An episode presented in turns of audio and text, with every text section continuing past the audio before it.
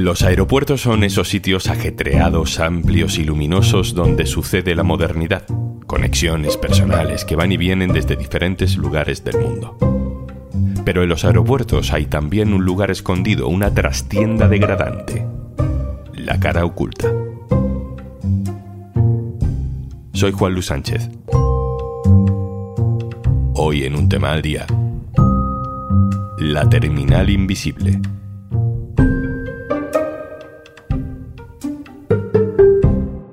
Una cosa antes de empezar. Ahora al hacerte socio del diario.es te regalamos un año de Podimo. Sí, has oído bien, un año. Y además podrás escuchar un tema al día sin publicidad.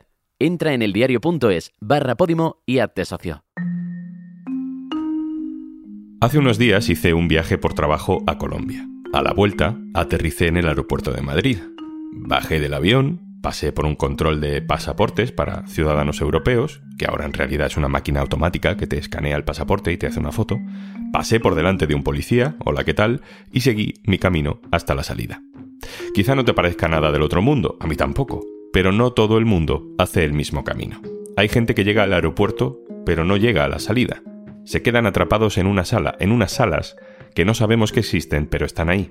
En esas salas del aeropuerto de Madrid hay gente permanentemente. A veces duermen allí durante días. Mientras grabamos esto, hay en esas salas más de 200 personas. En las últimas semanas se han llegado a concentrar a la vez más de 300.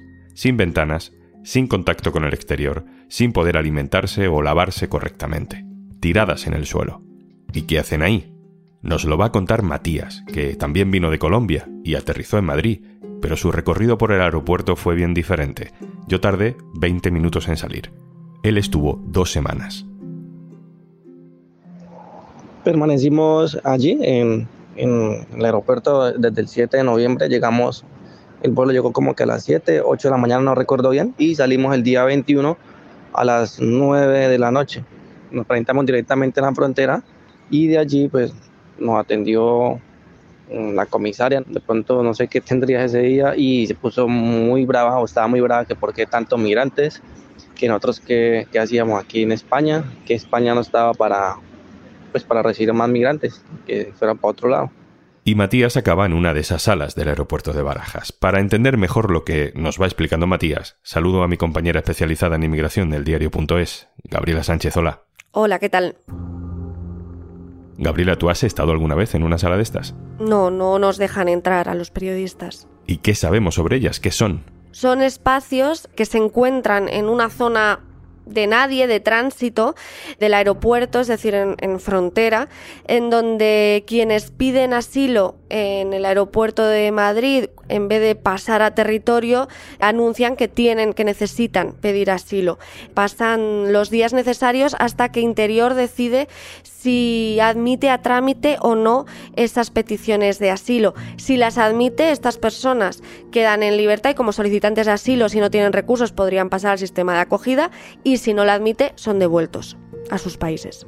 Realmente, ¿por qué decimos ir a España? Pues inicialmente fue pues por emergencia que salimos corriendo de Colombia porque yo venía denunciando una serie de seguimientos por parte del gobierno o el Estado y allí pues siempre hice las respectivas denuncias, eh, nunca me dieron respuesta, ¿qué hice yo? Pues compramos unos pasajes, unos pasajes pues, pensamos en España inicialmente, pues, más que todo por el lenguaje, las costumbres y la cultura. ¿Por qué pedimos asilo eh, directamente en el aeropuerto? Porque antes de yo pues, de poder hacer ese proceso, uno trata de por lo menos leer cuáles son las la formas más correctas de llegar a un país a pedir protección o asilo. Queremos hacer las cosas correctamente y lo que hicimos fue pedir asilo en frontera, prácticamente con la policía, pero nosotros no contamos con que nos ocurrieran todas esas aventuras.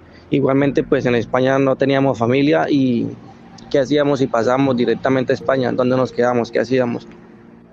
Mm, Gabriela, escuchamos a Matías decir una cosa importante, que es él, con su familia, el que le dice a la policía en el control del aeropuerto, quiero pedir asilo. Es decir, no es que en este caso la policía le corte el paso, es él el que se identifica como solicitante de asilo. Aquí se podría pensar, bueno, ¿no sería más sencillo directamente entrar como turista en España y luego ya tramitar lo que haya que tramitar unos días después? Hay muchas razones que hacen a cada una de estas personas tomar una vía u otra. Pero, eh, por ejemplo, depende de los requisitos que exija España a, a, la a determinadas nacionalidades para pasar a territorio español. Por ejemplo, una mujer venezolana nos contaba que ella decidió no hacerlo en territorio porque no tenía dinero en la cuenta eh, suficiente y es uno de los requisitos. Otras personas directamente solo tienen permiso para estar en tránsito en el aeropuerto de España, no podrían acceder a territorio y por tanto aprovechan la escala para pedir asilo. Y además muchos no saben todo el tiempo que van a esperar. Debían de pasar de hecho unos cuatro días en barajas. Algunos nos dicen, yo es que pensaba que eran cuatro días, no sabía que iba a acabar 15 días allí, por ejemplo, o 20, como algunos de los casos que estamos encontrando. Cuando nos pasaron a la, primera sala, allí pues ya había un sobrecupo. Según lo que decían los de Cruz Roja y algunos policías, era cupo para 40 personas, pero ya habíamos más de 70, 80 personas. Y ya ah, dentro de la, pues, en la habitación habíamos cuatro adultos y mi hijo, que tenía dos años. Así mismo, pues uno salía por un pasillo y en el pasillo, pues había una sala grande. Y ahí se veía, pues, el hacinamiento de un lugar muy sucio. Eran dos baños, los waters, uno para mujeres, uno para hombres. Uy, era terrible esos, esos baños porque no, ese era el agua salía, el inodoro tapados. Oye, eso era realmente muy, muy, muy pésimo. En cuestión de la alimentación, normalmente los alimentos eran más o menos entre 10 a 11 de la mañana, quedaban en un supuesto desayuno que era una cajita de, jugo, de juguito o creo que aquí dicen zumo, con una maderena o unas galletas. En este caso, pues yo lo que hacía con mi esposa es que guardamos eso para dárselo a mi hijo. No era más adelante porque el almuerzo también era demorado, era tipo desde de, las 4 a las 6 de la tarde llevaban el almuerzo. El almuerzo pues también era muy medio, era muy poco y ya en la noche daban la cena, pero la cena sí era comida precalentada, esa comida que es para calentar en el microondas. A más de uno le generaba daño estomacal. La misma policía no la comía porque ellos decían también que les hacía daño. Pues durante los 16 días solamente comíamos una vez al día, que era el almuerzo. Gabriela, este nivel de saturación, de falta de atención, de colapso, ¿cómo hemos llegado hasta esto? Eh, pues eh, la policía lo atribuía a un aumento en concreto de las peticiones de personas con pasaporte de Kenia que en realidad la mayoría resultaban ser somalíes, que es una nacionalidad que suele requerir protección, tienen muchas necesidades de protección, se les da el asilo. Y los somalíes no tenían derecho ni siquiera a poder hacer esa escala sin embargo, las personas de Kenia sí, y por eso se hacían con estos pasaportes. En algunos casos eran pasaportes falsos. Muchos somalíes viven en Kenia desde hace mucho al ser refugiados allí y cada vez eran más hasta llegar a esta saturación. Después de los keniatas, parece que se ha abierto que ha trascendido quizá esta manera de pedir eh, asilo que antes no era tan utilizada y se ha He añadido otras nacionalidades eh, bastante numerosas en estas salas, como los marroquíes y los senegaleses. Y están en una situación, eh, por ejemplo, en Senegal, que algunos sí que tienen eh, razones de huida por razones políticas. Obviamente el fraude hay que controlarlo, pero los políticos siempre dicen que hay que incentivar las vías seguras para pedir asilo. Y desde luego llegar a España en avión y pedir asilo en el aeropuerto, pues parece una vía más segura, más cara también, pero más segura, que tirarse al mar o que saltar una valla alambrada después de haber pasado a los policías de la frontera marroquí o de Libia, ¿no? Sí, es una de las pocas vías legales que hay para pedir asilo y lo que ahora está haciendo España, de hecho, es intentar impedirlo. Lo que ha hecho España es pedirle a Marruecos que no deje subir a los aviones a senegaleses que tengan la intención de viajar a otro país que no sea España, pero hacer la escala en España. El interior lo que dice es que se está haciendo un uso fraudulento de esas escalas. Lo que dice ACNUR, lo que dice ONGs como CEAR, es que está dentro de la Convención de Ginebra esa posibilidad de utilizar la escala para pedir auxilio, para pedir a un Estado que le proteja. En relación a, los niños, pues me marcó mucho y también fue el día que nos sacaron, fue que el niño tenía influencia, tenía gripa, tenía otitis y tenía fiebre de 38 grados. Ese día pues lo llevaron a un centro médico ahí dentro del aeropuerto y lo que hace es que le toma la, temperatura, confirma que está enfermo. Entonces, nosotros esperábamos que por lo menos al niño le dieran por parte de los trabajadores de la Cruz Roja que le dieran por lo menos algún medicamento pero la respuesta fue muy tajante. Dijeron, no, esto no es un problema de nosotros, ustedes ya tienen que irse al aeropuerto. Inicialmente uno espera por lo menos que le den medicamentos, al menos para que lo traten o alguna forma de ayuda, pero realmente fue, fue triste que uno salga de un lugar con el hijo enfermo, que no le ni, ni una pastilla, y así empezó nuestra larga travesía. Después de estar esas dos semanas en Barajas, Matías está ahora en San Sebastián, en un hospedaje que le ha proporcionado CEAR, la Comisión Española de Ayuda al Refugiado. Está esperando una respuesta a su demanda de asilo que por fin, después de esos 15 días, se está tramitando. Gabriela, además del testimonio de Matías, nos trae también la grabación de una conversación que has tenido Gabriela con otra persona que ha vivido en la terminal invisible de Barajas. Se llama Patricia. Vamos a escucharla. Hola Patricia, ¿cómo estás? Hola, hola, muy bien, gracias. ¿Cómo fue? ¿Cómo fueron esos días en Barajas? Bueno, bastante abrumador. Éramos más de 100 personas para un espacio aproximadamente como de 30. En las habitaciones para dormir, que estaban habitadas para dormir cuatro personas, dormían 7 u 8, hasta 10. Habían otras habitaciones más grandes, estaban habilitadas para 10 personas porque tenían 5 literas. Y dormíamos de 15 a 20 personas en el piso, en colchonetas, ¿Qué fue lo peor de esos días? La comida. La comida de verdad eh, es fatal. No es mm, humanamente accesible. No, de verdad que no. ¿Por qué? ¿Cómo era? Eran unas bandejas y en la noche eran comidas embutidas, enlatadas eh, para calentar en microondas y no había microondas. No las comíamos totalmente frías. La niña, la niña no me comía nada yo no desayunaba porque la niña solamente se comía las galletas y le guardaba eso a ella y los envases de agua, nos daban agua, eso sí. Trataba de hidratarla mucho, de darle mucha agua y unas golosinas que yo traía en mi maleta de mano. Eso era prácticamente lo que ella comió en los siete días que estuve allí. Muy preocupada porque mi niña viene con una condición y pues no se estaba alimentando sin embargo, cuando entré no me preguntaron si la niña tenía alguna condición, solamente me preguntaron si la niña era alérgica. Pues eso me preocupaba, porque mi niña tiene un problemita en el corazón y si no te alimentas, obviamente el corazón se afecta.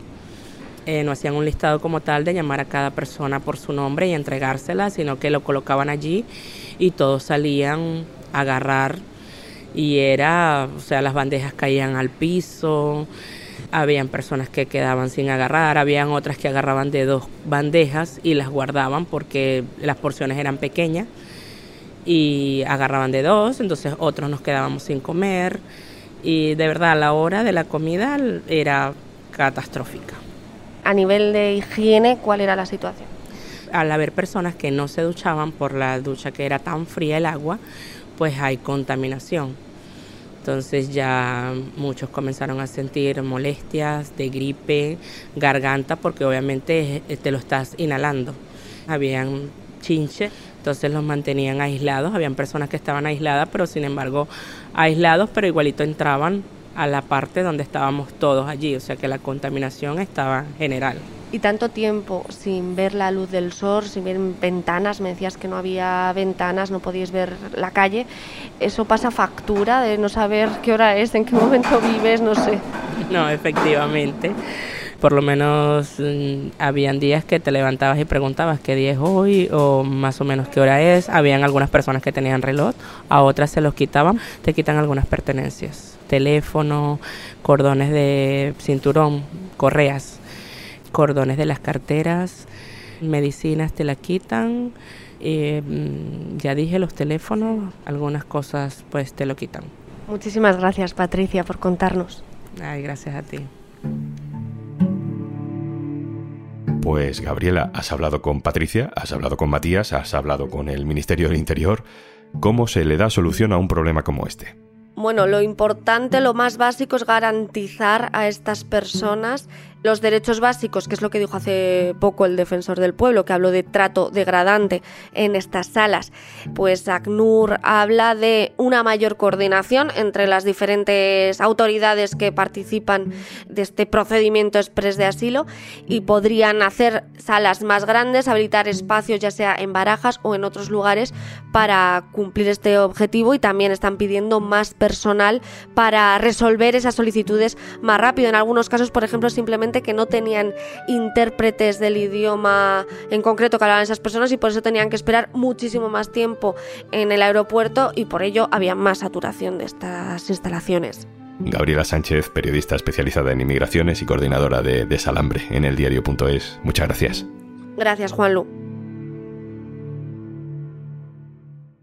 Y antes de marcharnos... Hola, ¿qué tal? Soy Juanjo de Podimo y vengo a recomendarte un nuevo episodio de uno de nuestros podcasts favoritos sin duda, El Olimpo de las Diosas, que cada dos jueves estrena episodio. Ha tocado esta semana uno dedicado a todo lo que sabemos sobre envejecer como que por una parte me da miedo envejecer y por otra tengo muchas ganas. Me da miedo envejecer porque por la vida siento me que la vida se acaba, Sí, ¿sabes? sí. Y me da mucho miedo ese momento en el que me dé cuenta de que ya le he dado el- Sí. la vuelta al jamón, ¿sabes? Empiezo a darme cuenta de que hay cosas que ya no puedo hacer, Uf, qué horror. pero por otro pienso, la alegría de que me quedan dos días en el convento y me puedo cagar dentro, ¿sabes? Y aprovecho para recordarte que si quieres descubrir y disfrutar de todo el contenido en exclusiva que tienes en Podimo, gratis también si ahora te haces socio o socia del diario.es, porque te regalamos un año de Podimo, haciéndolo eso sí a través de este enlace, eldiario.es barra Podimo. Esto es Un Tema al Día, el podcast del diario.es. Si te gusta lo que hacemos, necesitamos tu apoyo. Hazte socio, hazte socia del diario.es en el diario.es barra socio. El podcast lo producen Carmen Ibáñez, Marcos García Santonja e Izaskun Pérez. El montaje es de Pedro Nogales. Yo soy Juan Luis Sánchez. El lunes, otro tema.